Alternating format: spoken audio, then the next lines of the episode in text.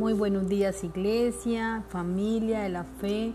Hoy queremos iniciar la semana con un devocional eh, que nos habla acerca del alboroto que sucedió en Efesio cuando llegaron los apóstoles a, a esa tierra. Y lo encontramos en el libro de Hechos, capítulo 19, del 23 al 40. Actualmente vivimos en un mundo de mucha maldad, lleno de violencia, muerte y pobreza en un mundo donde el hombre busca superar traumas y heridas a través de la ciencia, la medicina, la psicología, un mundo donde muchos luchan por escapar de sus adicciones a través de grupos de ayudas y otros que buscan seguridad de sus vidas en las armas o en los sistemas de seguridad. Este mundo ha engañado a miles de personas, atrapándolos en las garras de las falsas religiones, donde los hombres, creyendo que agradan a Dios, van rumbo al infierno. Todo esto y mucho más es obra del enemigo, pero la buena noticia es que el mensaje del Evangelio tiene poder para sacar al hombre de esta vida de ignorancia y sufrimiento, trastornando completamente el sistema mundano. En estos versículos que estudiaremos a continuación, se puede ver cómo el mensaje predicado por Pablo terminó con las supersticiones idólatras de los efesios. La llegada de los apóstoles a Efeso causó el revuelo esperado, el impacto del Evangelio del Señor Jesucristo en la vida de los efesios hizo caer en descrédito el culto a Diana y estableció un precedente. Donde quiera que llegue Cristo, todos los ídolos tienen que caer. Aquí está una de las razones de la exclusividad de Cristo, pues como dijo el mismo apóstol Pablo escribiendo a los Corintios. De este pasaje podemos extraer que claramente el Evangelio debe impactar la vida de las personas los valores del cristianismo son contraculturales. Precisamente eso fue lo que demostraron los cristianos en Efeso, pues esta era una ciudad pagana que con una gran celebración anual rendían culto y honor a la diosa Diana.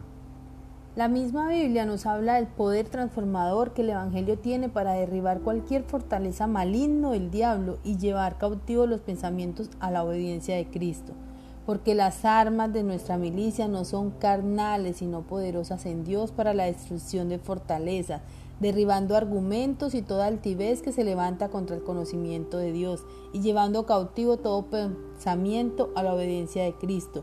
Este pasaje lo encontramos en 2 de Corintios, capítulo 10, versículo 4 y 5.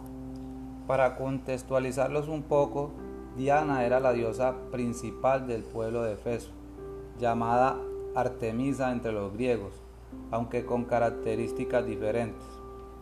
Diana era la diosa de la fertilidad en Asia Menor. Su templo en Efeso se cuenta entre las siete maravillas del mundo antiguo. El evangelio llevado por Pablo en toda la ciudad era un duro golpe al paganismo. Pablo les hablaba de un Dios verdadero, todo lo contrario a las costumbres paganas a las que ellos tenían en ese momento. Era evidente que al llevarles el Evangelio de Jesucristo se caía no solo la creencia pagana, sino tras ello se afectaba igualmente a quienes se lucraban de la venta de imágenes de la diosa Diana, como sucede actualmente. No solo se ponía en peligro el negocio alrededor de la diosa Diana, sino que también existía un gran riesgo de que el templo de aquella diosa que estaba su sobreestimado quedara estimado en nada y comenzara a ser destruida la majestad de aquella a quien todo Asia veneraba. Este pasaje también deja en evidencia que donde quiera se predique el Evangelio de Jesucristo y haya costumbres, prácticas o como las queramos llamar contrarias a los principios cristianos, el enemigo siempre se va a levantar, siempre habrá oposición, siempre chocará con los valores de una sociedad eh, dominada por el pecado, sea la sociedad que sea. Precisamente el poder transformador del Evangelio solo lo podemos ver si es predicado. El versículo 26 dice, pero veis y oís que este Pablo, no solo en Efeso, sino en toda Asia, ha apartado a mucha gente con persuasión diciendo que no son dioses los que se hacen con las manos. Claramente el pasaje permite entender que Pablo, a través de la predicación del Evangelio de Jesucristo, logró que mucha gente dejara de comprar las imágenes de dioses paganos, dejara de adorarlos y le sirviera al único Dios verdadero. Dice Deuteronomio 31:12, harás congregar al pueblo, varones mujeres y niños, y tus extranjeros que estuvieran en tus ciudades, para que oigan y aprendan y teman a Jehová vuestro Dios, y cuiden de cumplir todas las palabras de esta ley.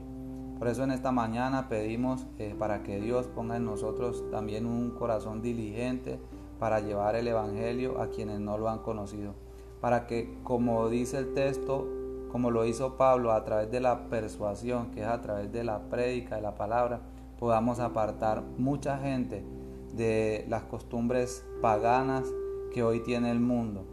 Quizás hoy no tanto adorando dioses como en esa época, no dioses hechos de plata o en esos materiales, sino en dioses en los que muchos hemos depositado nuestra confianza, en el dinero, en nuestra posición económica y en cualquier otra circunstancia. Por eso en la mañana de hoy oramos a Dios para que lo pongamos a Él en el primer lugar y para que seamos obedientes y cumplamos ese mandato de ir por el mundo haciendo discípulos. Que tengan un muy buen día, que Dios los bendiga. Amén.